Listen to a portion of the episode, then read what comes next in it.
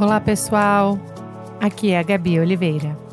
Eu sou professora, mãe de dois, antropóloga e moro aqui nos Estados Unidos. E esse é meu podcast Uma Estrangeira. Hoje eu converso com a Carol Trentini. A Carol é modelo internacional com uma carreira incrível. Eu sou super fã e eu conheci a Carol pelo marido dela, o Fábio, uma vez quando a gente estava no avião voando. Vocês vão escutar toda essa história, tá? No, agora aqui no podcast, no nosso episódio. E eu fiquei muito fã da Carol, não só pelo trabalho dela maravilhoso que ela faz, pela humildade né, que ela tem, pela generosidade de espírito e presença, mas eu gosto muito da maneira que ela é mãe e que ela é cuidadora dos filhos. Eu me identifico com as dúvidas que ela tem e eu também gosto muito da maneira zen e tranquila que ela passa também nas mídias sociais dela, no Instagram, de novo, com muita humildade. Então, o meu papo com ela hoje tem tudo a ver com a questão de ser mãe, com a carreira dela como modelo internacional, saindo do Brasil muito cedo.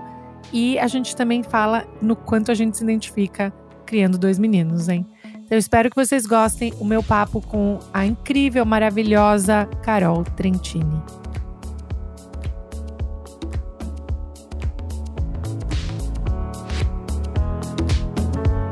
Primeiro Afins. de tudo, parabéns, porque ontem foi seu aniversário. Ah, obrigada. Canceriana raiz, né? Quantos anos você fez? Você pode divulgar? Claro, fiz 34 anos. Ai, você é muito nova! Ai, parabéns para você, né? Pelo amor de Deus, gente. Harvard. Ah, meu Deus, Pelo amor de Deus. Chiquíssima, gente. Mas você vê, né? A Mica não se aguenta. Ela quer fazer live, ela quer divulgar. E eu fico muito mais. Eu tenho um pouco, eu não sei como que você é com. Se você comemora conquistas abertamente ou se você é mais do tipo que prefere não divulgar? Eu sou um pouco mais é, um pouco mais na minha também, te entendo. Sabe? Aliás, eu estava falando sobre isso com meu marido hoje mesmo, sobre ah, eu no começo da carreira, enfim, quando eu mudei para Nova York, eu estava pensando tipo lá no comecinho, o quanto eu não falava para absolutamente ninguém, nenhum trabalho que eu pegava. Eu, eu chegava na agência, mal falava inglês, mas eu brigava, falava, gente, não contem para ninguém esse trabalho, tá? Por favor. A gente vai contar depois que sair, depois, porque assim, eu sempre já tinha isso em mim. Ah, vão me cortar fora da revista, ou é, na, na fila do, do desfile vão, vão me cortar do desfile, sempre com essa sensação. Exatamente. Então, assim, eu tenho muito essa sensação igual, né? De hum. falar, putz, se eu falar, será que vai ser tirado, né? Será? E aí eu acho, e é uma coisa que não é muito racional, assim, no sentido, porque é uma preocupação com os outros, né? Total, total. Então não Você é se saudável. com que os outros. É, não, não é nem um pouco saudável, gente. Nunca me fez mas, bem isso, não. Mas, mas você eu... mudou isso, Carol? Você acha que você mudou com o tempo? Não, eu ainda sou assim em tudo. Em tudo. Eu tenho medo, eu falo. Ah, qualquer coisa que a pessoa vai dividir comigo, por exemplo, alguém próximo, ou meu marido fala, ah, eu tô pensando em fazer isso, ou tal projeto, outra coisa. Eu falo, primeira coisa, não conta para ninguém. Hum. Não conta para ninguém. Uhum. Tipo assim, eu sou muito de segurar até a hora certa, sabe? Mas mesmo, mesmo como você falou, ah, já, era uma, já é uma coisa confirmada sua, né? A gente espera, tipo, ou não, ou, ou, né? Tipo, Sim, sim, sim. É, mesmo assim, mesmo assim eu sou um pouco mais de, sei lá, eu não sou, eu não sou totalmente aberta, assim. É, mas eu sou, sou assim até hoje. Não é uma coisa que eu me curei, digamos assim. É, não, isso tem tanta coisa que eu quero te perguntar, porque você sabe que você foi uma das primeiras pessoas que eu entrei em contato quando eu pensei no podcast. Falei, preciso falar com a Carol. Sério? Eu amo seu Instagram, eu amo seu conteúdo. Eu acho que você é luz e tranquilidade ou pelo menos passa pelo Instagram, né, amada? Pelo não, menos é assim, o que ela. Mas eu acho que mesmo os perrengues, eu acho que você é, é sincera no perrengue, ah, sincera, obrigada. sincera na maneira que você pensa na maternidade, nos meninos. E eu queria falar que para as pessoas que não sabem, a primeira vez que na verdade eu te conheci pelo é, Fábio, muito, né? Muito boa essa história, Gabi. Eu amo essa história, amo, amo. Gente, você é vai contar? Conta. Não, porque assim, eu eu viajando com o Jack, o Jack tinha um aninho e aí eu comprei comprei uhum. dois lugares para viajar para o Brasil de Nova York. E eu uhum. suando frio e a gente compartilha, né, essa coisa de viajar sozinha com as crianças total, no avião. Total, total. Como que você Deus, falava? É onde você queria ir? Você queria ficar no, no banheiro o tempo todo? Não, tipo, é quando a gente viajava, nossa, viajando com as crianças, quando o Fábio me contou dessa história, eu falei, primeiro que na noite anterior, a semana anterior, eu já não durmo, já fico em pânico, porque sim, eu, eu, já eu quero chegar já escrito assim, tatuada, desculpa por ter tido filhos e ele estar neste voo que você talvez queira descansar, ler seu livro, beber seu vinho, pelo amor de Deus, me desculpa que a gente surgiu da sua vida, tipo, fico péssima. Então, Ai, eu, eu, acho que o Fábio já tinha isso dentro dele quando já ele te conheceu tinha. naquela situação. E aí eu sentei, e aí tinha, era o meu lugar, daí eu botei o Jack no meio, e aí o Fábio sentou. Daí eu já comecei. Desculpa, desculpa, desculpa. e ele, não, não se preocupe, eu tenho filho pequeno. Quando a gente viaja é a mesma coisa. Foi assim, um amor de pessoa. Eu fiquei impressionada, assim, né? Tipo, um homem, um pai, ultra mega prestativo, me acalmou. E aí, no final, eu descobri é, ele falou: Ah, eu tenho filho, ah, meu nome do meu filho é Bento. Eu falei: Ah, eu sei quem é seu filho, pelo amor de Deus, eu sei quem é sua esposa, eu sei de tudo. Mas eu achei que assim, ele me deu uma tranquilidade e ele dormiu o voo inteiro, porque eu não dormi, né? Eu fiquei acordadona, uhum. preocupada Sim. com o Jack. O Jack até fez Óbvio. cocô na fralda e eu não troquei, deixei ele dormindo, com medo de acordar ele, trocar Óbvio. ele. Eu entendo. e aí você finge um costume ali que, ah, né, tá tipo tudo deixa. certo. E aí o Fábio com, ele tava com a com o negócio, sabe, que bota no olho, uh -huh, com uh -huh. o headphone e com o negócio no pescoço e ele dormiu tranquilão e me deixou tranquila de eu estar tá viajando. E aí Sim. eu fiquei muito fã. E aí quando a gente começou a se comunicar, você falou que quando vocês também moravam em Nova York, você tinha esse lance de viajar.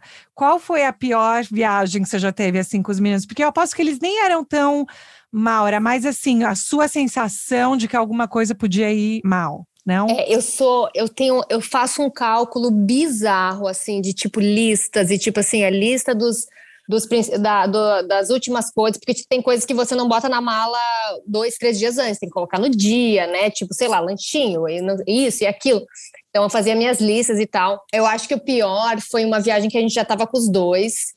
E assim, eu, eu assim, no esquema, né? Me achando, porque tinha dado tempo de tudo, era um voo tarde, era um voo durante a noite, então, assim, tudo ali na minha cabeça, aquele sonho, eu ia botar o Benoit, o Benoit pequenininho ainda no meu braço, né? Viajando comigo. E eu tinha acabado de. Uh, tinha, o Benoit ia fazer dois anos. Eu, ele tinha um, um, ano e nove, eu acho. E ele tinha acabado de desmamar. Ele desmamou com um ano e oito do, do, do meu peito. Uhum. E eu, ah, tá, é mamadeira e tal. Foi um perrengue. Eu sei que, assim, antes de decolar, tipo, aqueles 40 minutos que a Horrível. gente fica entre. Ele começou e ele tava com sono, e eu, e eu espertíssima, segurei ele. Só que ele ficou com tanto sono que ele não conseguia dormir. É. Então, tipo, choradeira. Eu, na hora, eu falei, Fábio, eu acho que eu vou tirar meu peito, vou voltar a dar de mamar. O que, que eu faço? Pelo amor de Deus, é a hora. Ele falava, amor, pelo amor de Deus, calma. E eu, né, tipo, pedindo o, o, o fone da. Era o moço falar, desculpa, desculpa desculpa, gente, tô nesse voo, meu filho, meu filho não para de chorar, eu também não sei porque eu tive filho, tipo, já preparada para dar todo um discurso, mas aí ele, eu consegui fazer com que ele dormisse e ele, aí eu não dei o peito. Ai, chorei. Mas ele dormiu. Não, gente, é muito aqui, ruim, a sensação é muito ruim. Volta o leite. Volta. É, gente, volta o leite, todo aquele trabalho psicológico que a gente fez, imagina, para esses 40 minutos aqui, para as pessoas não sofrerem, tipo, eu odeio fazer os outros ser um motivo Uhum. de desconforto do outro, sabe? Sim, eu total, sempre odiei. Total. Eu, eu sou assim desde a minha infância. Eu sou tipo assim, desculpa por estar aqui, desculpa por existir, por, uhum, desculpa por chegar uhum. aqui na casa da minha tia e uh, entrar na piscina. Tudo, tudo é, é, é, pedindo desculpa por tudo, sabe? Que coisa, e, né, gente? Mas foi assim, você coisa consegue, ruim. Você consegue identificar se foi algo assim, tipo, esse era o seu papel na sua família sempre, porque era a sua personalidade? Ou seus pais também eram assim? Você consegue identificar da onde? Então, a minha, a minha mãe uh, criou três filhas sozinha, né? Meu pai faleceu quando eu tinha um aninho, então eu cresci sendo educada pela minha mãe e minhas irmãs. Uhum. E eu acho que por ser essa educação mais do interior, a gente tinha. O sinônimo de educação era não pedir nada na casa do vizinho, uhum. não, né? Não, sabe, tá com sede, fica com sede. Tipo, basicamente, tipo, ah, te, aceito o que te oferecem, mas não peça muito. A gente foi. Não de uma maneira. Tipo, seja é... grata, seja grata, é, agradecida. Exatamente, mas não era uma coisa que ai, uh, sabe, a gente foi a gente foi criada mais tímidas mesmo, como é, assim, nesse nessa nesse nesse sentido na casa dos outros. Então, é uma coisa que eu carrego comigo assim. Eu lembro que, imagina, chegando nos, no começo da carreira, tendo que dividir apartamento com as meninas, tanto aqui no Brasil quanto fora, eu tinha, cada um meio que disputava o seu espaço. E eu era, tipo assim, a pessoa que pegava uma margarina dela porque ela era boba no começo, sabe? Eu era essa pessoa que, que não reivindicava minhas coisas, não, nunca fui a barraqueira, sabe? Sempre preferia a paz do que do que ganhar, sabe? Hum. Então, é uma coisa que irmãs, eu, trouxe comigo. E suas irmãs também são assim ou as personalidades são diferentes? Eu acho que todo mundo tem um pouquinho disso. Aliás, a gente até trabalha, eu acho que as três trabalham em terapia isso hoje em dia, mas a gente melhorou um pouco, mas essa característica é uma, uma característica nossa e da nossa mãe também, uhum, assim. Sim. Inclusive, até, bom, eu quero escutar primeiro uma das coisas que eu tenho muita curiosidade é saber do seu começo morando uhum. fora, tão, tão jovem, né? E aí depois, Sim. como mãe, morando fora, e aí depois voltando para o Brasil e durante o Covid. Mas até uma das coisas que você está falando bastante ultimamente é o que aconteceu com a sua mãe. Né? E eu imagino que também deve vir disso que você está descrevendo, de sempre querer ajudar e de não querer incomodar ninguém, de ser uma pessoa Total. boa. Total. E inclusive entre nós e com os outros, né? Porque minha uhum. mãe também ela ficou com essa coisa das entrelinhas quando ela sofreu o golpe é, de ai, não vou incomodar as outras irmãs, ou não vou é, não vou expor ela. Então a gente tinha ficou uma coisa muito muito é, totalmente a ver com isso, dessa coisa da, da de, de, querer também, né? Imagina, Preservar ela deu tudo. Nossa. Exatamente. E ela foi dando, né? E, e assim, imagina, dando para a filha dela, ela achou que, obviamente, ela dá a roupa do corpo dela para mim, né? Sim. Então, só explica é... para as pessoas, só para as pessoas saberem o que, que, rapidamente, assim, o que, que aconteceu. Tá. E também as, é, podem ir na sua rede social, no seu Instagram e saber de toda a história. Sim, né? sim. Então, a minha mãe sofreu um golpe pelo WhatsApp de uma pessoa que se passou por mim mim, com foto minha e dos meus filhos, e pediu dinheiro. E minha mãe tinha acabado de vender nossa casa de infância lá na nossa cidade. Minha mãe não, né, era o primeiro dinheiro significativo assim que ela tinha na conta dela. E ela vendeu a, a casa e o carro porque ela não está mais dirigindo, ela está com 70 anos. E dali o dinheiro caiu na conta. Duas semanas depois, uma pessoa entrou em contato, se passando por mim, e pediu vários Pix e vários TEDs. E, enfim, foi uma bola de neve. Minha mãe simplesmente uh, raspou a conta dela e, não contente, fez dois empréstimos que ela, ela está pagando. Ela tem 70 parcelas para pagar, 75 parcelas. Então, é, foi isso, assim. É, é, essa coisa da gente ser criado com pouco também uhum. ajuda, eu acho, em, em todos os departamentos, porque nesse caso eu acho que a gente deu uma chacoalhada assim, porque é muito desesperador, né? Muito. Mas na hora eu penso, meu Deus, ninguém colocou minha mãe em carro nenhum, mandou ela para uhum. lugar nenhum. Então a gente ficou com essa de graças a Deus ela tá bem e tal. E minha mãe é muito, minha mãe é super de boa. Minha mãe é a pessoa que, né, graças a Deus a gente eu, eu e minhas irmãs conseguimos conquistar muita coisa, né, na nossa vida adulta e dar uma vida uh, confortável para ela, mas a minha mãe ainda hoje vai ao supermercado e pesquisa o preço do uhum. extrato de tomate, sabe? Assim, tipo, ela é essa pessoa. Então a gente, ela falou: "Filha, a mãe, a mãe consegue, tá tudo certo. É, esse dinheiro não era para ser meu mesmo e Uau. tudo mais, que eu fiquei até, eu fico incomodada, porque daí vem um negócio dentro de mim aqui que Sim. falando como que não era para ser teu, você trabalhou a vida inteira para ter esse dinheiro, claro. né? Enfim, mas foi isso e a, a, a, essa a gente ainda está tentando, né? Tá na, é, tá na justiça, enfim, pelos direitos dela, dela e das, da pessoa idosa, né? Isso, mas foi assim, isso. É uma coisa que foi tão importante também ouvir a história, você contando, porque eu acho que ajudou muitas pessoas. Inclusive, assim, agora, quando eu recebo, toda vez que eu recebo o WhatsApp dos meus pais falando, ah é, ah, agora eu troquei o telefone, eu não sei o que lá. A primeira coisa eu ligo para eles e eu não tinha uhum. esse hábito tanto, sabe? Sim. E eu acho que é um hábito que, quando você compartilha uma história assim, acho que as pessoas fica mais na cabeça de todo Sim. mundo como um alerta, né? Mas certeza. Diariamente mas, eu recebo mensagem, sim. diariamente, Sério? assim, várias, às vezes várias Pedindo. por dia, falando, não, falando de, nossa, ah. salvou a, vida da minha mãe, da minha avó, do meu marido. Ah, eu contei a história da sua mãe. Então, tipo, é uma coisa que eu falei, olha, já que eu, vamos tentar fazer alguma coisa, uhum. porque é muito desesperador, você se sente muito invadido, né? Quando uhum. alguém faz isso com você, eu falei, ah, pelo amor de Deus, pelo menos vamos tentar alertar as pessoas para não acontecer com com elas também, né? Isso é uma coisa tão diferente de quando a gente estava crescendo, né? Eu sou um pouco mais velha que você, então não vou. Enfim, só alguns anos. É. Mas, mas quando você se mudou, quando você foi morar fora, jovem, você já aconteceu alguma coisa com você que você sentia essa questão, como você descreveu, né? Se sentia invadida no sentido de tinha que ficar muito esperta para pessoas que poderiam tirar vantagem. Era algo conversado na vida de modelos tão jovens, né, que saíram de casa assim tão jovens. Era algo conversado? Ou você acha que evoluiu muito a indústria em termos de se poder falar sobre medos e acertos e erros?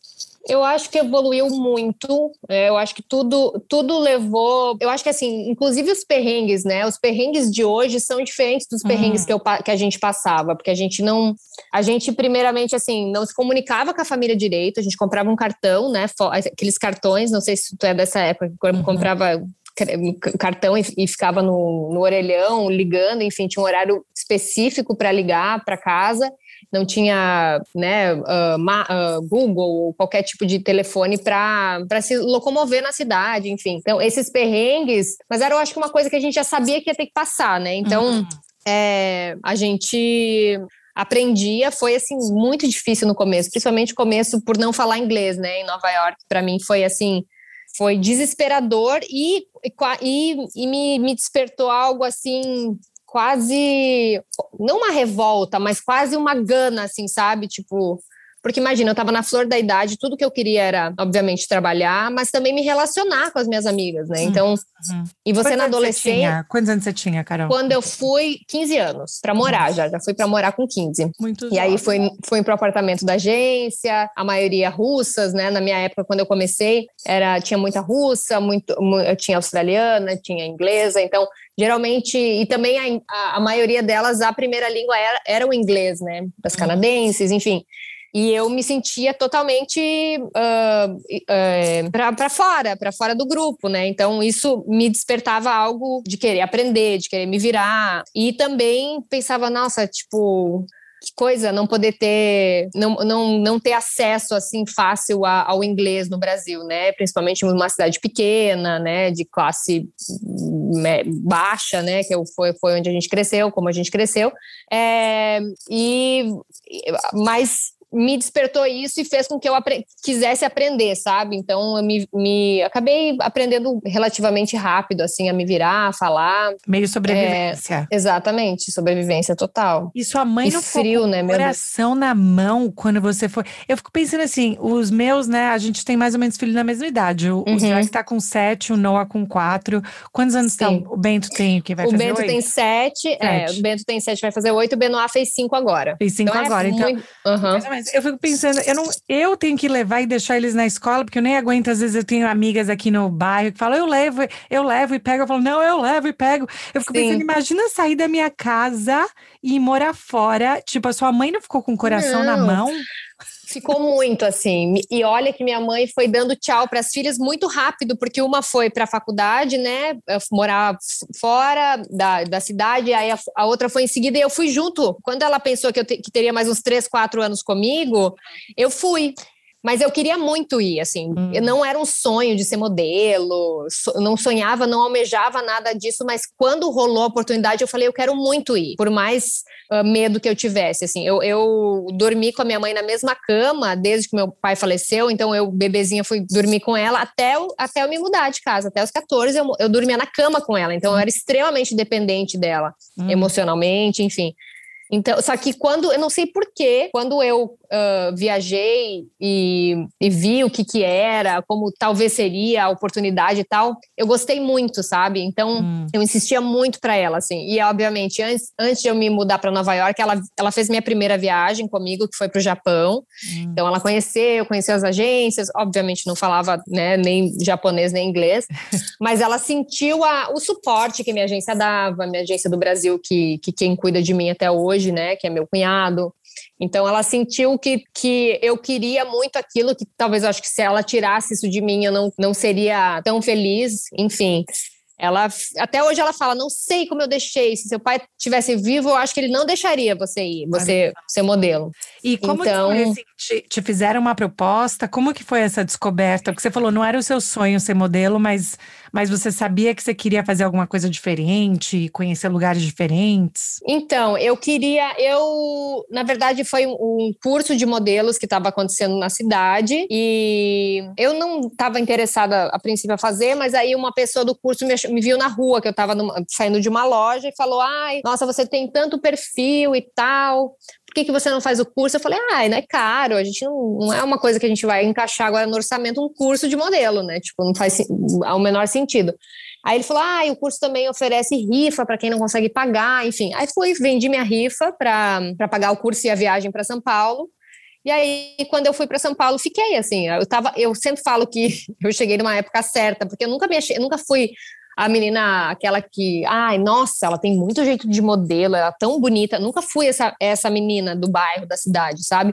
Mas na época que eu comecei, a, o meu perfil estava muito em alta, que é aquele bird face, que eles falavam, tipo, que era uma cara de passarinho. Então, eu cheguei na hora certa, não, sabe? Não, mas você é Sério? maravilhosa. Para, bird face. Nunca ouvi não, isso. Não, mas é, era da minha época, só, é, é, essas meninas, tipo, estavam fazendo muito, estavam dando muito certo. Então, eles estavam procurando esse perfil de menina, sabe? Sabe? E quem é Aí... exemplos disso? O que, que seria um bird face, assim, para eu entender? Ah, a carinha mais redondinha, o nariz mais empinadinho, ah. é, o olho mais redondo. Entendi. Um pássaro, amada. Um pássaro. De pássaro. Pensa, um pássaro, piu-piu. Ah, o piu-piu, tá bom, tá bom, pintinho tipo amarelo. Isso, ok, ok. Isso, eu já tô exato. pensando nos pássaros exóticos e tal. Não, não, não, era, não era, era pássaro comum mesmo. Pássaro, o pássaro normal.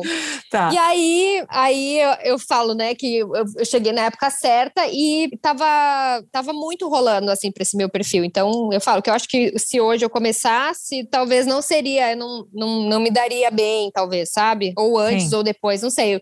Eu tava na hora certa quando estavam procurando o perfil de menina que eu me encaixava, enfim. E rolou, assim. Aí cheguei em São Paulo, amei, amei a cidade, morri de medo, chorava. Chorava para pegar ônibus. Eu lembro até hoje um ônibus que eu pegava muito, que era o Lapa 85MR. Eu chorava pegando esse Fantástica. ônibus. É, e ia para Santo Amaro, chorando, chorando no ônibus, voltava chorando, mas eu queria, tipo, era teimosa, era mais por teimosia. Eu falava, gente, já que eu tô aqui, eu vou fazer isso e vou até o final. Então, assim, morrendo de medo com aqueles mapas em São Paulo, me joguei, assim, e aí eu fiquei pouco tempo em São Paulo, e daí, como eu falei, fiz a, a minha primeira viagem com a minha mãe para o Japão. Uhum. E no ano seguinte já estava morando em Nova York. Em Nova York. E onde você morou em Nova York logo que você foi? Logo, eu morei na 30, entre a Lexington e a Park, que era um uhum. apartamento da agência, tipo térreo, que era rato, assim. sempre, sempre uhum. tinha rato pelo apartamento, era o ó. Algumas coisas nunca mudam. Nunca mudam, exatamente. É, morei na 30, depois morei, fui morar na, na, ter, na terceira, entre a 24 e a 25. Nossa, com uma, já, tudo. Tudo, imagina. Lembra todos os seus endereços. Tudo. Depois fui morar na E7, com a, a, com a Avenida A, na, Aham, uh, pertinho cool. do, da Miss Lily. Super, mas super. não era ainda, era não super era... perigoso. Era uma, assim, eu, minha amiga que morou comigo, a gente foi roubada, tipo, três vezes. A gente comprava uma bicicleta, tipo, no Kmart não tinha lugar para deixar, roubavam todo dia, toda semana roubavam uma bicicleta. Sério tipo, mesmo? Uau. É, aí a gente desistiu da bicicleta, enfim. É, aí depois às sete morei na. Aí eu comprei meu primeiro apartamento sozinha. Aí eu morei na, na Bowery, na Bowery com a, Spring, com a Spring. Chique! Chiquíssima, super downtown ela. Uhum. Super. Aí depois, até. Aí de, depois desse foi quando eu fiquei na, na 11 com a primeira e a segunda, que era a, a coisa mais deliciosa do mundo. Até a gente vender. Ano passado, ano retrasado, a gente vendeu o apartamento. E você falou, né, que é o seu cunhado que sempre cuidou, que sempre é a agência uhum. que cuidou. Você acha que você deu sorte em termos de ter uma agência que sempre te deu apoio? Ou você acha que essa é uma história que acontece com a maioria das pessoas? É, é de ter mesmo agências que apoiam? Então, porque parece que no seu caso você está com a mesma agência por tanto tempo, isso é normal Sim. na indústria ou Eu acho que é normal, assim, eu conheci as, a minha agência, né, que é uma agência muito séria, e as agências que eu conheço são as agências sérias, são pessoas sérias, mas eu acho que eu não conheço o lado o lado B, assim, sabe? Dessas que um nome X, Y, tanto que eu, eu, eu recebo muita mensagem falando, ah, tal agência, tal agência. Eu acho que tem, hoje em dia, ainda mais como, como a indústria e o mercado cresceu muito nos últimos anos, tem muita agência, né? Mas o normal, o comum uhum. é você uh, achar, né, estar numa agência e continuar com ela se você se der bem com o seu booker, porque não é só agência, né? É o uhum. booker, assim, que conta muito. Nova York, por exemplo, eu mudei de agência muitas vezes porque meu booker mudou de agência. Então eu vou atrás dele. Ah, e o que, então, que o então, booker faz? O que, que ele faz? O, bu o booker basicamente cuida da modelo naquele país. Por exemplo, eu falei hum. Nova York porque em Nova York eu tenho uma agência, em Paris eu tenho uma agência, em Milão eu tenho uma agência, no Brasil eu tenho uma agência. Uhum. Para quem não sabe, né, a modelo é agenciada por aquela agência, em cada país ela tem um representante, digamos assim, uhum, uhum. né? Porque obviamente aquela agência tem um contato com os clientes mais próximos, né, daquele país, enfim. E no Brasil eu sou da Way, que é o meu, que o meu cunhado que me cuida, né? Que cuida de mim, que é o Anderson. Uhum. Mas é, o Booker tem essa função de cuidar da carreira da modelo, tanto da, da de agendar as viagens, quanto é, uh, cuidar dos trabalhos, dos cachês, dos clientes, do, do relacionamento. É a ponte, né? A ponte entre a modelo e o cliente. E essa ideia que acho que muitas pessoas tinham, eu com certeza tinha quando eu era mais nova, mas hoje em dia já não tenho mais por conhecer várias pessoas que trabalham com isso.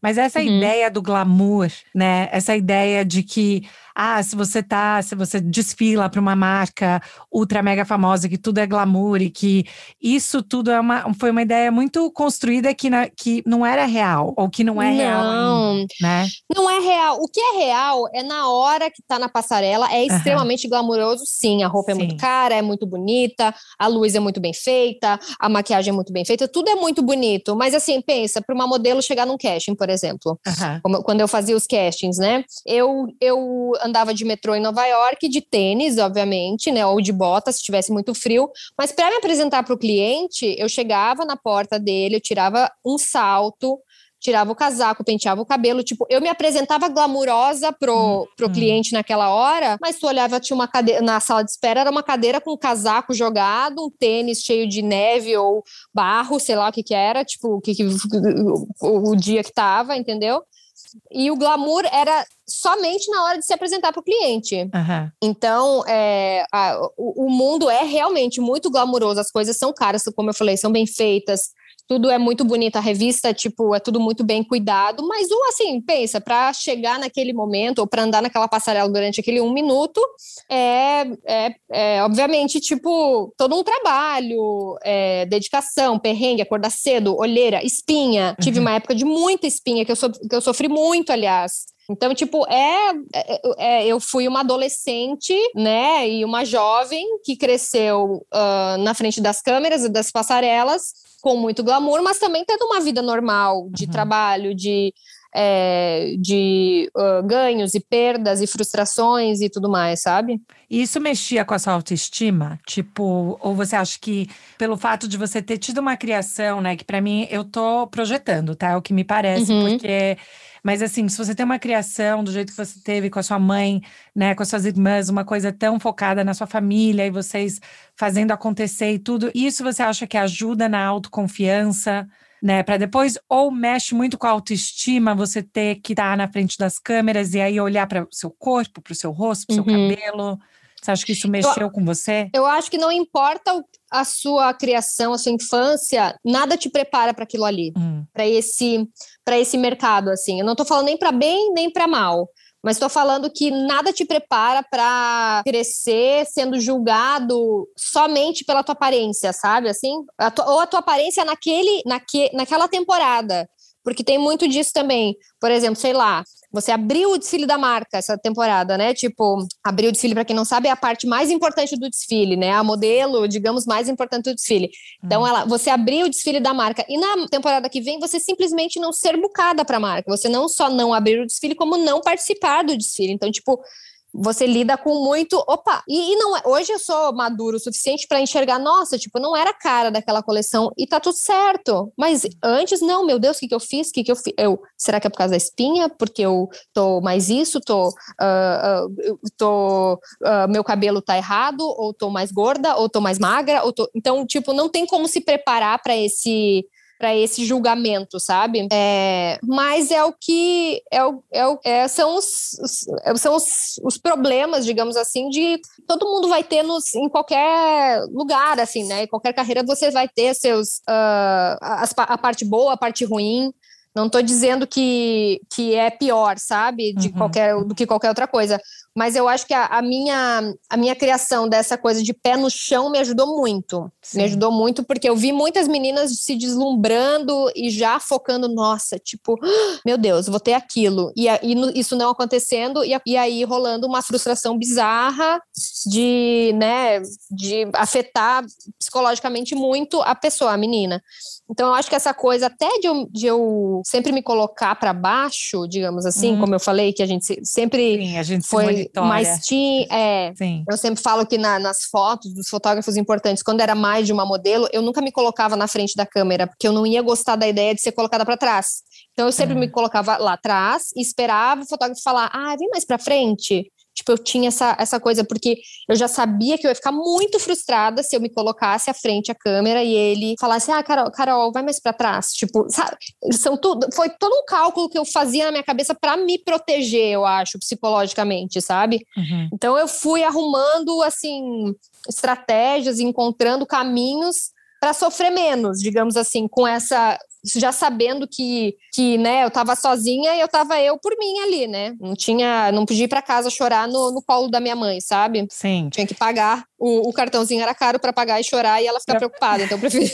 Essa é outra coisa, né? Deixar os pais preocupados ao longo Total sem poder ter aquele consolo imediato e ainda ter aquela culpa de deixar a mãe preocupada, né? Total, total. Eu sempre, é, eu sempre preferi ficar na minha, chorar sozinha, engolir, engolir seco e seguir, assim. Nunca cheguei Óbvio que se eu chegasse num ponto mais né, sério, uh, eu, eu, procuraria, eu, né, uh, eu procuraria ajuda e tal, mas eu sempre consegui engolir seco, assim, sabe? Sim. E aí, como que foi para você? Porque você saiu de casa cedo, então, como que foi a escola? Você parou a escola? Eu parei. Você parou a escola? Eu parei. E aí, e como que isso foi para você, para sua família? Como que isso aconteceu, essa decisão? Então, eu até terminei, né, os, os anos do, do, do, do ensino médio, eu terminei a distância, consegui, mas não fiz faculdade, não fiz cursinho, não fiz vestibular. Então, foi uma coisa que você na minha família. Terminou o colegial, então? Você terminou o colegial? Isso. Ah, tá bom. Isso.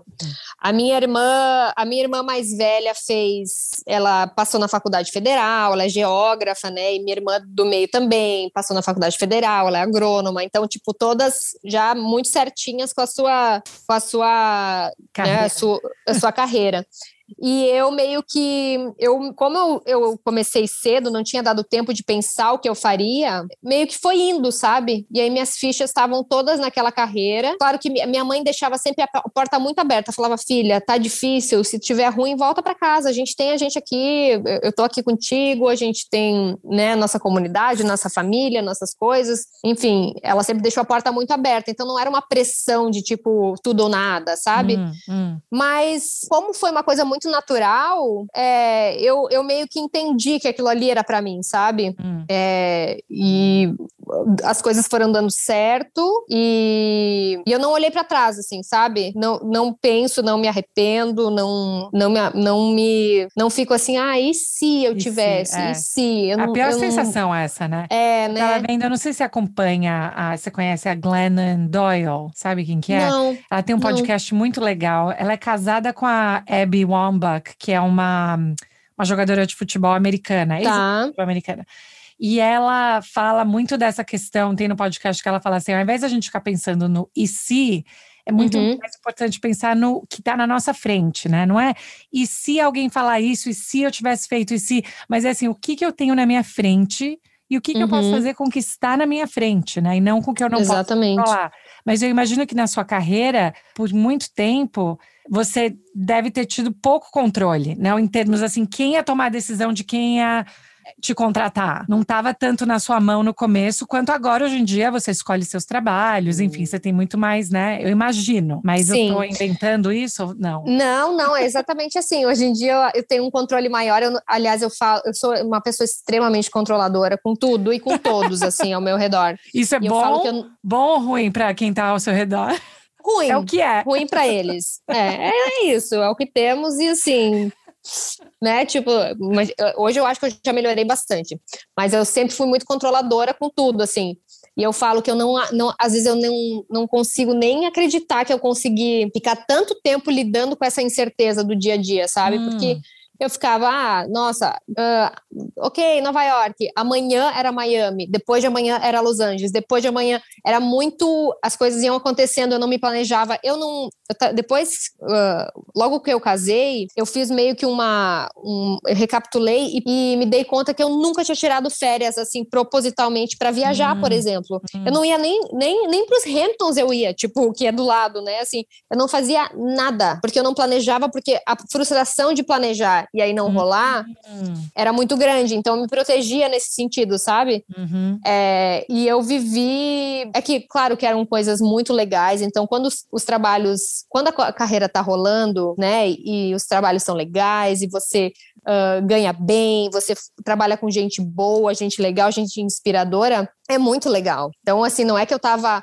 vendendo almoço para comprar janta, não era um perrengue ruim, eram viagens e cansativas e tudo mais, mas era muito legal eu uhum. fazer o que eu fazia, eu consegui uh, dar uma vida legal para minha mãe, né? Uh, trabalhar com gente assim muito boa. Falava, nossa, o melhor da, o melhor do business é esse e eu trabalhar com esse, tipo, então era era muito legal, sabe? Não tem como eu enxergar isso como uma ai, porque se essa instabilidade da carreira, falta de controle e tal, não tem como é, isso ser maior do que o que eu fiz hum. de legal, sabe? O quanto Entendi. foi legal. É, mas era assim, muito, muito doideira, assim.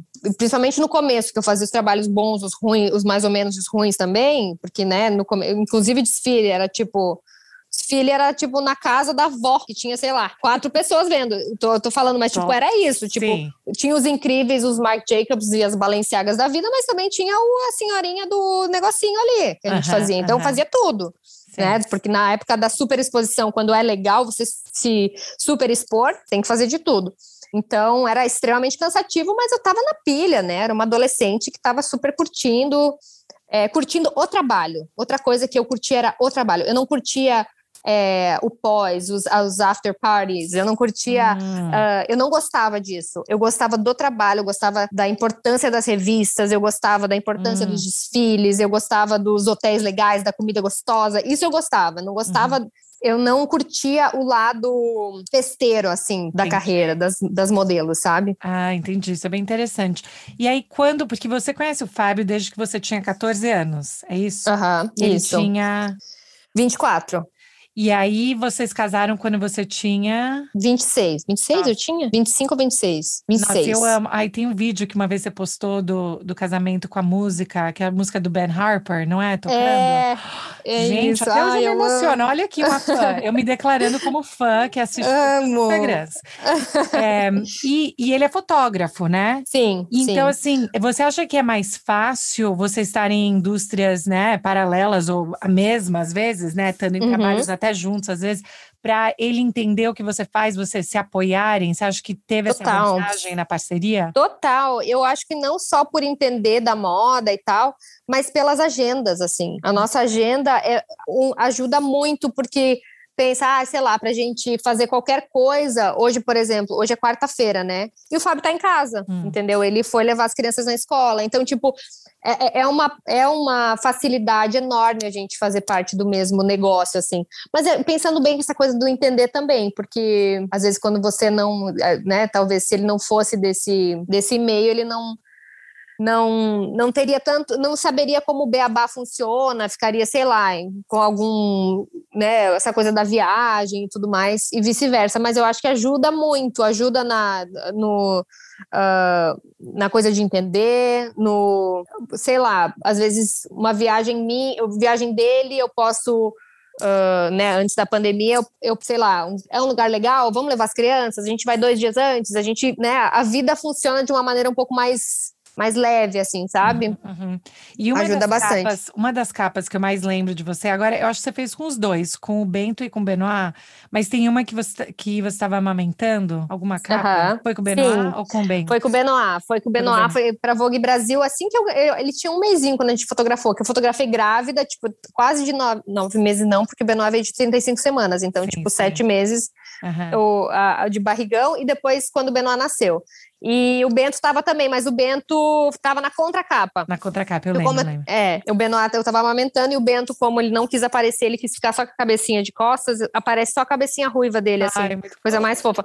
Mas eu já tinha ido para as fotos com essa. Eu falei, gente, é, para a equipe, né? Ó, o Bento está com dois anos agora, tipo, vai fazer três aninhos. Ele não, se ele não quiser participar, ele não vai participar. Uhum. Tipo, ele foi junto e daí ele não quis. Realmente, ele só deitou no meu colo de costas e a gente fez a foto assim. Não, é maravilhosa. E quando você ficou grávida do, do Bento primeiro, você pensou no impacto que isso ia ter na sua carreira? Porque muito das fotos, né? E você tem até um perfil que quando eu vejo suas fotos, eu não sei como você consegue aquela posição daquele clique. Tipo, é o braço, a perna, tipo um, uma, um mega alongamento, um lance assim que eu falei, gente, se eu fizesse aquilo, eu quebrava minha coluna. Então, assim, você pensou assim, ah, o que, que é para uma modelo, né, que tanto é dessa parte visual do, do seu corpo ser um instrumento, né, uhum. né, muitas vezes em como você articula e tudo, o que que se ficar grávida, ter bebê, tudo isso, como que você pensou, ah, como que isso vai influenciar minha carreira? Você falou, não, não importa, o que importa para mim é, enfim, vou continuar minha vida. Então, Gabi, o que eu. Olha, eu sou tão. Uh, eu calculo tanto na minha cabeça que, mesmo isso, quando eu casei e tive filho, eu lembro que eu, eu pensava assim: ó, trabalhei com tal pessoa assim, trabalhei, fiz tal revista assim. Tipo, eu meio que queria ter feito tudo o que eu queria ter feito hum, antes, antes, porque eu não queria viver com essa pressão de uh, ter que trabalhar, ou ter que dar certo, ou ter que emagrecer, ou ter que fazer. Então, eu, eu quis me livrar, tipo assim, eu fiz tudo que eu queria fazer, eu tava com uma vida legal, tava com. Uh, já tinha a minha, né, tava uh, financeiramente bem também. Então, a gente, quando eu, a gente decidiu ter filho, eu decidi ter filho, foi numa, uma, na, no intuito de que, se não rolar depois, ok, uhum. sabe assim? Então, eu não queria ter essa pressão nem para mim, nem para o bebê, nem para a família, nem para ninguém que, ai, nossa, me arrependo porque eu deveria ter feito mais, sabe? Uhum. E acabou super rolando, rolando ainda mais. Eu fiz ainda mais coisas depois que o Bento nasceu, assim. Eu amamentei, né? Fiquei uh, quietinha uns oito meses, eu acho. E aí eu comecei, eu fui, eu pensei, ah, vou para a primeira viagem, tá? Fui. Eu lembro que a primeira vez que eu pisei em Nova York, depois de ser mãe, sem o Bento, né, aquela coisa de tirar o leite e tal, eu falei assim, ah, vai ser um, foi, foi, foram 48 horas que eu fiquei. Cheguei, dormi uma noite e a outra noite já dormi no avião para voltar. Mas eu lembro que eu cheguei com a sensação, falei, meu Deus, eu amo isso de novo. Tipo, tá legal aqui, sabe? Uhum. Obviamente com muita saudade do bebê e tudo mais, mas foi aquela viagem foi um grande marco para mim, porque eu lembro que eu andando na rua pensava, meu Deus, sou casada, sou mãe, e tô aqui para fazer um trabalho que me chamaram, que pagaram a minha passagem, porque tem isso depois que eu, como eu, quando eu comecei a, a morar no Brasil, os meus clientes uhum. americanos têm que pagar minha passagem para eu ir, uhum. né? Então, tipo, é, obviamente que eles podem escolher uma modelo que já mora lá ou arcar com, a, com o gasto todo que é levar uma modelo que mora no Brasil, enfim. Então, nossa, foi muito legal, assim. E a, a, eu fui, fui. Deu muito certo depois das crianças ainda, sabe? Uhum. Obviamente até a pandemia, né?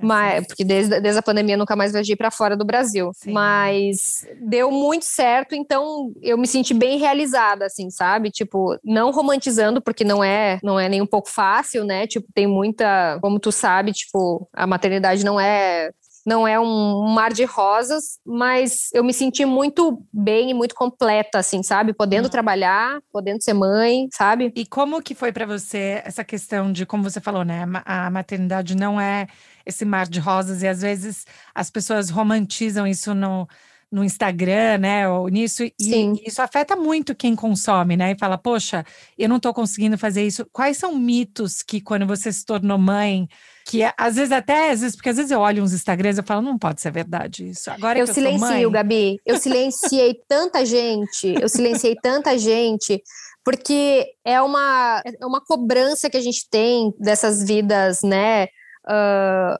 essa, essa coisa, e às vezes, sabe que eu sinto, às vezes tem até um, um perrengue meio fake, quase. Hum. Não um perrengue fake, mas quase assim, tipo, não é fácil, mas uh, é porque assim, é muito difícil você, tipo, faz a, o difícil que não é o difícil. Sim. Sabe assim, não sei se tu tá me, me entendendo, entendo, mas assim. Total. Eu, eu, por exemplo, eu psicologicamente é muito difícil lidar com as coisas das crianças. Por exemplo, qualquer coisa, tipo uh, qualquer uh, porém, ou qualquer. Uh, por exemplo, meu filho mais velho faz terapia, então, tipo, qualquer coisa que aconteça com eles, ou com a gente, ou com a casa, ou com. É, é, tanto que eu falo que eu, não acho que eu vou dar conta de ter outro filho. A, a gente meio que já decidiu uhum. 80% que a gente não vai ter um terceiro filho. Porque eu, psicologicamente, acho muito difícil. Uhum. Eu não sou de boa. Eu acho que. As, e assim, cada vez mais, com os anos, com os meses passando, vem vindo a responsabilidade, o peso da responsabilidade de criar duas crianças, ou né, colocar seres humanos Uh, que vão fazer, vão para A ou, ou vão para B, vão fazer o bem ou não vão fazer o bem. Tipo, eu não lido tão bem com essa, com essa incerteza do futuro, sabe? Tanto do que o mundo vai oferecer para eles, tanto de o que eles vão ser para o mundo, sabe? Então, é, é muito louco, assim, de essa coisa da, de dividir com as pessoas, né, o dia a dia e tal. Eu não divido tanto assim quanto eu gostaria. Até gostaria de dividir mais. Hoje em dia, principalmente nos últimos meses, minha vida meio que deu uma reviravolta, assim acho que de todo mundo, né, de certa maneira, obviamente, mas tive muitas perdas, então estou dividindo menos as, a minha vida, as minhas, meu, meu dia a dia, mas é, é difícil você uh, ver o dia a dia das pessoas sabendo que o seu dia a dia é parecido, mas não é tão bom quanto, né? Uhum. Eu acho que tem muito isso, assim. Então, Hoje em dia eu tento ser eu mesma o mais o mais o, o, quanto eu posso, né? O máximo que eu posso e na hora de consumir também, porque eu uhum. acho que o consumir o que a gente consome, o quem a gente consome é muito diz respeito muito a porque assim, ó, eu, eu me pegava, às vezes, vendo coisas e assistindo coisas assim, e quando eu desligava, a minha cara fechava. Hum. De, de, porque assim, eu pensava, nossa, mas que legal, e aqui não é tão legal, tipo, ou, isso não é tão legal. E eu pensei, não, não, não, não, tô, tô consumindo errado, tô fazendo errado, tá tudo errado silenciei muita gente, parei de ser essa, essa de consumir dessa maneira é, esses tipos de contas, sabe? Uhum. Hoje em dia eu, eu, eu uso o Instagram pro, o, uh, pro que eu amava e revista, por exemplo. Eu gosto de ver imagens bonitas de tanto de arquitetura quanto de roupa, quanto de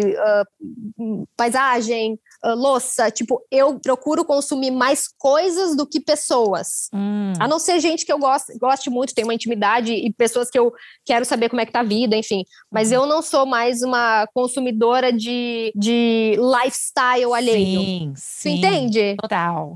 Nossa, eu isso acho me isso fez fantástico. Bem. Eu acho que um dos motivos que eu, que eu me conecto muito com com o seu conteúdo e como você funciona. É exatamente isso que você falou. Acho tão importante que você falou de se conhecer e falar: olha, esse é o tipo de mãe que eu sou. É assim uhum. que eu sou uhum. como pessoa, que eu também uhum. acho assim, eu, eu não conseguiria ter terceiro filho também, já. Uhum. Eu fechei essa fábrica porque eu falo pro Alex, eu falo, olha o tanto que eu me estresso com essa criança indo para a primeira série na escola. Veja, uhum. veja o caco que eu fico se alguma fico coisa um acontece com essa criança. Qualquer bilhete, não, e qualquer bilhete, qualquer coisa que dá errado, ou que, qualquer... que dá errado não, mas é faz parte da vida. Da eu penso, vida. faz parte da vida e eu não tô lidando, não tá, não, não tá rolando. Eu falei, veja a situação que eu me encontro, ansiedade, não consigo dormir, eu, eu fico revendo, repensando, para que que eu vou me torturar mais? E torturar Total. crianças que vão Total. Penso e ele, assim, né? O marido, porque assim, Sim. como é que a pessoa sobrevive a esse caco? Tipo, não, não existe, gente, não existe. Eu, eu, eu penso assim, pelo bem de todo mundo, sabe? Porque eu, eu realmente também eu me enxergo, às vezes eu falo, olha o que eu sou, olha o que eu me tornei, tipo, sei lá, literalmente, tipo, sabe, num, num, num, canto jogada no chão, tipo, total, assim, derrotada. Eu, eu, gente, eu me vejo muito derrotada, tá? Eu, eu, eu assim, todo dia uma mini derrota, tipo assim, um drama pessoal, daí eu já levo um negócio. O Fábio me traz muito para a realidade, né, coitado? Ele assim, ele me ele me equilibra num grau, ele é libra com libra, né? Ah, a Mica vai gostar sim, dessa parte. Vai adorar, vai adorar. Vai. É, e eu sou canceriana com Ares. Então eu sou uma uh. pessoa um pouco engraçadinha, né, digamos assim, para não falar problemática. Então eu sou uma pessoa que o Fábio tem que muito me trazer para real, porque eu já fa eu fantasio coisas uhum. bizarras assim, sabe, a meu respeito, a respeito das crianças e ciência. Aí eu tenho que ouvir mais o podcast lá da. É. da depois me passa o nome certinho. Sim, que eu... é o que está na nossa frente, mas eu também. Eu sou é. Capricórnio com Ares, então eu sei o seu Ares aí, o que, que faz com a gente. Mas eu, mas eu acho que isso é muito. E, e você acha que, por exemplo, eu acho que durante a pandemia com o Covid se o Covid mostrou alguma coisa, né, e mostrou muita coisa, eu acho que primeiro essa questão do controle meio que jogou para o ar, tudo que eu uhum. achava que eu podia, né, controlar, mas também eu acho que me deu uma um foco mais assim, realmente entender o que eu sou, os meus limites e onde eu posso trabalhar para para melhorar, mas eu acho que me deu muito isso. Como que foi o impacto da pandemia para sua vivência familiar, assim, você com seus filhos, com o Fábio? Eu acho que teve muito isso também, desse entendimento maior em relação, eu acho que em relação às personalidades dos meus filhos também, sabe? Hum. Porque entender que filho não é um filho, tipo, ali a caixa do filho, é tipo a caixa do filho Bento, do Benoit, do Jack e do Noah, tipo, uhum. são são uh, cabeças diferentes. Eu acho que eu, eu consegui um pouco me aprofundar com cada com, hum. com as nossas relações, sabe? Principalmente nos, sei lá, nos oito primeiro, primeiros meses que a gente ficou sem ninguém, absolutamente ninguém, tipo, Uh, né, só a gente, só nós dois e homeschool, e era isso, tipo, a gente se, e a gente, se fosse, se você for pensar com as nossas carreiras, era muito difícil ficar muito tempo todos os quatro, né, Sim. juntos. Então, acho que a gente conseguiu se aprofundar nas, eh, eh, entre nós, assim, nas nossas relações e nos nossos problemas também, digamos assim, sabe? Nos nossos perrengues individuais, assim. Eu tentei fazer algumas coisas, eu fiz alguns cursos de maternidade, de dicas, de coisas que eu achei que foram extremamente ricos uhum. para mim, assim, de, uh, de, de estudar um pouquinho mais a, a, o, o, cérebro da criança, como funciona, como que, sabe, tipo, coisas um pouco mais profundas, assim, que antes eu empurrava muito com a barriga, sabe? Uhum. Isso eu digo antes de, porque daí a gente já começa a entender essa, né, que o mundo inteiro já estava perdendo muita gente, então a gente meio que o nosso psicológico ficava. É, a gente ter, eu terceirizei muitas dores, assim, né? Uhum. Tipo, no, nos primeiros meses, todo mundo, né, vendo aquela.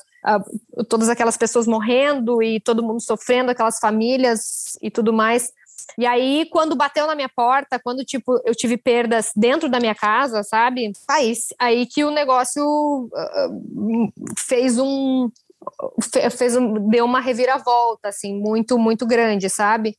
Minha sogra ficou entubada hum. o marido dela também ficou entubado e faleceu. Então tipo o vovô das crianças sabe? Tipo bateu na minha porta entrou na minha porta sentou na minha sala tipo o, o, o covid sabe? Então eu acho que também quem uh, acho que todo mundo foi extremamente afetado né? Mas eu acho que quem perdeu gente muito próxima tem outra visão de quem perdeu, que o conhecido perdeu alguém, sabe? Hum. Então é, é, muito é muito louco como como como eu né até ontem no meu aniversário refletindo eu falei gente a gente já estava na, na pandemia no, no, meu meu aniversário de 33 mas eu me sinto totalmente diferente esse ano assim sabe? Tipo a gente já estava vivendo aquilo mas hoje eu já sou outra pessoa totalmente diferente assim em relação a, a tudo assim a, a minha casa a minha família as pessoas ao ao, ao dinheiro, ao trabalho, a tudo, sabe? E como é que você explicaria qual é essa diferença principal entre ano passado e esse? Eu acho que eu acho que a, a grande mudança, assim, a, a diferença, eu acho que eu tô mais eu acho que eu tô mais, como é que eu posso dizer, de uma maneira que não sou e Uh, eu acho que eu tô mais. Acho que a, a, a, gente amadurece, né, com os anos, a gente faz calos e feridas e tal. Eu acho que eu tô mais, mais calejada, sabe? Mais hum. sofrida, assim. E eu acho que, inclusive, tipo, o que vai o, o que vai ser preciso para curar e para amenizar essas dores, eu ainda estou encontrando, sabe? Uhum. Então eu estou vulnerável. Eu acho que uhum. de um ano para cá, né? Obviamente, como eu falei, a gente já estava na pandemia, e já estava vivendo coisas muito difíceis, né? O mundo estava vivendo, mas esse ano eu ainda não achei a man... Não, eu não achei os caminhos ainda para sair e me curar de coisas que aconteceram, sabe? De, de, de perdas que eu, tô, que eu vivi e tô vivendo, sabe? Isso é, isso é muito poderoso, essa ideia, né? De que você tá falando de se sentir sofrida. Eu acho que essa maneira que você explicou é algo que muitas pessoas vão se identificar, né? Nessa sensação uhum. de como que a gente explica uma vivência dolorida, né, ao longo do tempo e como que a gente explica como que isso afeta é, como a gente se relaciona, como você falou, né? Com financeiro, com pessoas, com trabalho, Sim. porque tudo isso muda. E reconhecer. Gabi, tem outra coisa que eu acho que tem muito. As coisas, as dores, os problemas têm começo, meio e fim, né? Hum. Só que os problemas e as, as dores, nesses casos, eu acho, meu e de muita gente, não tem fim. Então você aprende a se a, a, a, a ir pelas a, a, a, passar ao redor daquilo, sabe? Tipo, hum. e conviver com aquilo, eu acho. Eu, eu tava falando que a gente a pandemia trouxe uma porcentagem de tristeza para gente, uma uhum. porcentagem fixa, que daí a gente aumenta e diminui conforme as coisas vão acontecendo. A gente vai per talvez perdendo mais gente ou alguma coisa acontece de ruim na nossa vida, né? E aí depois volta, mas volta para uma porcentagem fixa de tristeza. Eu acho isso uhum. muito, muito grande, porque tipo eu não vivia com uma porcentagem de tristeza. Eu tive perdas, eu perdi meu pai, eu perdi uma tia muito próxima, perdi muita gente, mas eu acho que tudo que aconteceu e as dores alheias também nos fixaram com uma, uma, hum. uma porcentagem de tristeza fixa, sabe? Sei lá. Hum. A gente agora tem isso, convive com isso, e, obviamente, né, uh, se Deus quiser, vai conseguir contornar e, e, e, buscar outras coisas, mas tem uma coisa fixa ali que não vai mais embora, sabe? Gente, isso é, é assim, é muito, muito esclarecedor o jeito que você colocou essa ideia do fixo. Eu não conseguia colocar o dedo no que que era, sabe? Essa sensação. Uhum. Eu tentava explicar uma nuvem negra que sempre tá, mas eu falei, também não é assim que eu quero representar. ficava pensando no que que é essa qualidade da tristeza que fica, né? Que, e que aí transforma né, uhum. também. E aqui, tipo, eu fico pensando, né, a gente está num momento diferente nos Estados Unidos do que no Brasil, Sim. o jeito, né, que a pandemia tá se alastrando e tudo isso. E eu sempre falo, a gente está tendo que re, se reconectar com uma nova maneira de viver que para sempre vai mudar, né? Não vai ser mais a mesma, não é volta ao normal, mas é tentar Sim. exatamente como você descreveu, ao redor, ou passar por, ou, né, tipo. Sim, conviver com aquilo, né? E tem é. um livro, um livro que eu leio para os meninos, não lembro quando você morava aqui, que é chama We're Going on a Bear Hunt, que é Nós vamos caçar um urso. Não sei se você lembra. Aham, uh -huh. eu já ouvi falar desse livro. Acho que eles até. O, o Bento teve esse livro, eh, estudou ano passado esse livro. Ele, é te, ele, ele, esse, Porque uma graça. Dá uma sequência e tal. E uma das coisas que o livro repete a cada página é: você não pode ir por cima, você não pode ir por baixo. You can't go tem, under. Aham. Uh -huh, você total. tem que passar por dentro, né? You can't go over it. You can't. Até arrepiei aqui, gente. É verdade. To go through it, né? Tipo, uh -huh. eu li muito esse livro com os meninos durante a pandemia. E eu acho que eu lia e eu chorava lendo. E Sim, eles assim, total. não tô entendendo que você está chorando por causa do livro. E eu acho uhum. que essa questão de como que a gente aprende a passar por coisa que a gente não, não quis, não tentou, não, qui, não queria para ninguém, né? Não, Mas exatamente. Tem que passar por esse negócio. Não uhum. vai sair. Não vai sair. E, e o que que você, é, como que você explica isso para as crianças, assim, em termos de perdas? Você encontrou maneiras de conversar com eles sobre isso? Então, é muito louco, né? Porque a gente, a criança criança, é, ela tem uma resiliência que a gente perde. Eu, eu quando a gente conversa e, eu fui conversando sobre as perdas que a gente teve que, que, e que impactaram eles, né? Eles, eles falam com muita doçura disso. Hum. E é tipo, é muito. E é muito bonito, porque a gente. E a gente eu não entendo onde, gente, onde que a gente perdeu de lidar com isso. Porque eles eles, eu inconscientemente, eles já sabem que, que o mundo espera eles, e muita coisa ainda espera eles, e muita gente ainda espera eles. Então, eu acho que eles têm uma facilidade de. É, até de, de ensinar, sabe? Assim, uhum. É, eles me ensinam, eles me ensinaram, assim, quando eu, a gente senta, a gente foi sentar para conversar, né, das, do, do, do que, do, das coisas que que estava acontecendo e, tipo, eles estão lá com a máscara deles, imagina, 5 e 7 anos e vivendo e, e lidando. e eu acho que eles eles vão muito bem, assim, sabe? Porque eu uhum. acho que realmente o ser humano, quando, quando nasce, quando começa, tá no começo da vida, tem uma facilidade para se moldar, sabe? Sim. Que a gente perde com o tempo. Para né? imaginar, né? né? Eles têm uma imaginação que a gente vai perdendo, a gente vai ficando Total. mais pessimista, enfim, vai enchendo outra. Total e eu sei que a gente está quase aqui no final do tempo, mas eu queria te perguntar: Imagina. o que, que você sente falta de morar nos Estados Unidos? Se você sente falta de alguma coisa, porque pode ser que você fale, eu não sinto falta de nada, porque você mora num lugar paradisíaco aí. Eu amo ver sua casa, praia, tudo. Eu amo morar aqui, Gabi, mas eu sinto. Ai, eu não sei também se eu conseguiria viver com as crianças no frio de Nova York. O é, frio eu não, não, sinto falta. O frio, aqueles Barra casacos, aqui, o ranho, não dá, não dá para mim assim foi era era bizarramente assim impossível lidar mas eu sinto falta de uh, morar na cidade, assim, né, hum. né? Naquele fervo e, assim, sei lá, acordar uh, muito cedo, tá de pijama, só colocar aquela bota horrorosa, um casaco por cima e sair comprar um café e voltar. Tipo, não é a mesma coisa. Primeiro uhum. que, assim, todo mundo. Aqui você não pode se vestir como se você se veste aí, né? eu amava me vestir muito, muito louca, assim, tipo, era só. Era, eu já vivia numa pandemia, eu já vivia no look pandemia. É, 2000, 2009 eu tava no look pandemia. Era meu moletom, minha UGG, um casacão e meu Starbucks, entendeu? Tipo, eu uhum. sinto falta dessa coisa. Eu sinto falta da, de sei lá, uh, acordar ou tá voltando de casa, sei lá, voltando da casa de uma amiga, uma da manhã e passar na DL, pegar um negocinho, porque tá aberto, porque tu pode uhum. fazer um mercado, pode uhum. fazer sua compra na rua e voltar, sabe? Eu acho que isso eu sinto falta dessa dessa praticidade, dessa, espontaneidade, é, né? Espontaneidade e das pessoas, do das pessoas na rua. Eu sempre fui muito fascinada com a rua em Nova York, uhum. em todos os sentidos assim na, no, no, jeito de se vestir, no jeito de se comportar, no jeito de, de lidar. Eu gosto, eu gosto muito do estilo, assim, sabe? Da, de, de você é muito feliz sozinho, né? É. Você é muito feliz sozinho na cidade de Nova York. É eu almoçava sozinha, eu jantava sozinha, eu morei, morei sozinha antes de casar muitos anos. Eu me virava muito bem sozinha. Eu gostava de dessa coisa de, de poder de ninguém te julgar, sabe? Sim. Por você é uma, estar É uma mobilidade, né? Tem uma mobilidade Total. que é diferente mesmo.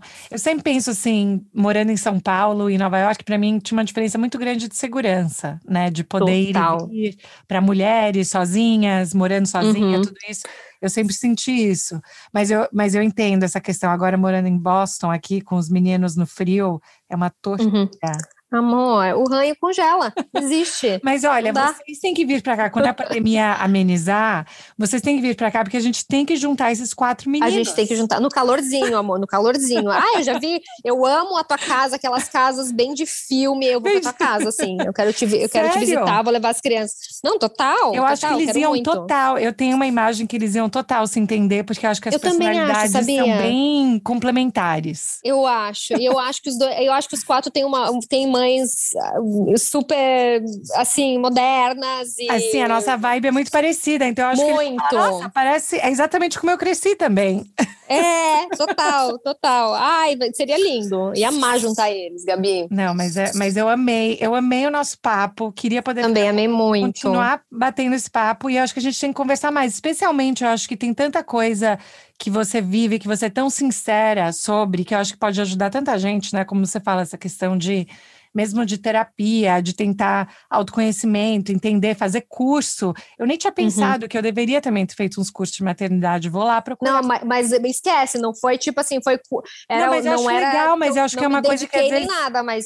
Não, mas eu acho que assim, às vezes, porque depois que a gente é mãe, a gente também. Eu tenho uma sensação, especialmente depois do segundo, que eu meio que falo, ah, não, vai, agora já tem esse jeito e vamos que vamos. No primeiro eu tinha muito mais Não, e tudo tem jeito. E tudo, e tem, tudo jeito. tem jeito, gente. Eu lembro que até coisas que eu, a, a, que eu lia e, e aprendi, tipo porque a gente se tortura mesmo, tipo, ai, por que, que a vida do meu filho não é assim? Ou por que, que eu não me planejei? Mas hum. a partir do hoje, tu pode se planejar. Mesmo, mesmo que tenha dado tudo errado, hoje pode ser o dia um de alguma coisa que vai ser muito legal, entendeu? Hum. Então dá tempo, tudo dá tempo ainda, sabe? Sim, sim.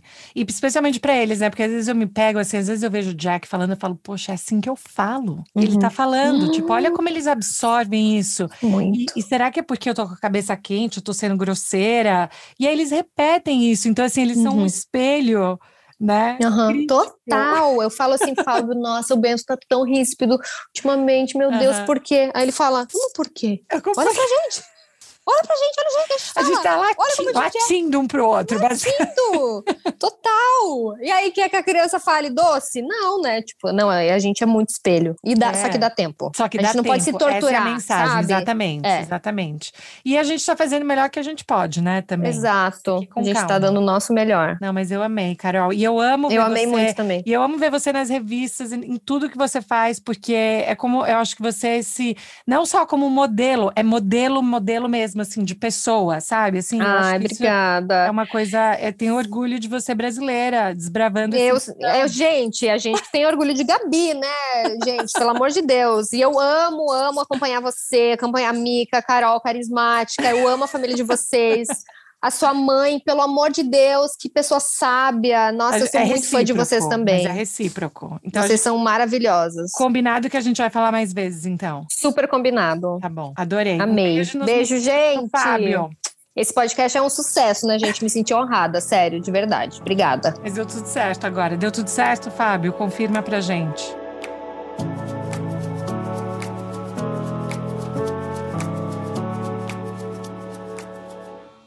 Pessoal, esse foi meu papo com a Carol. Ela é de uma generosidade, humildade, presença de espírito, dá vontade de ficar do lado dela, tipo, ser melhor amiga. Tomara que ela me adote. Mas eu gostei muito do meu papo com ela. Espero que vocês tenham gostado. Achei muito iluminador, achei muito importante em vários quesitos também. Especialmente nessa questão de relacionamento com família e o que, que a gente aprendeu durante o Covid, né?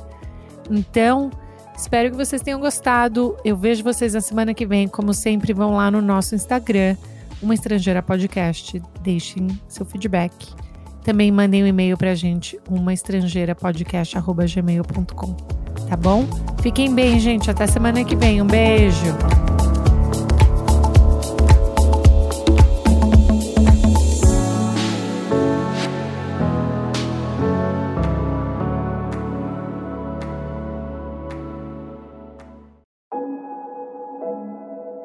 Esse podcast foi editado por Fábio Guerrara.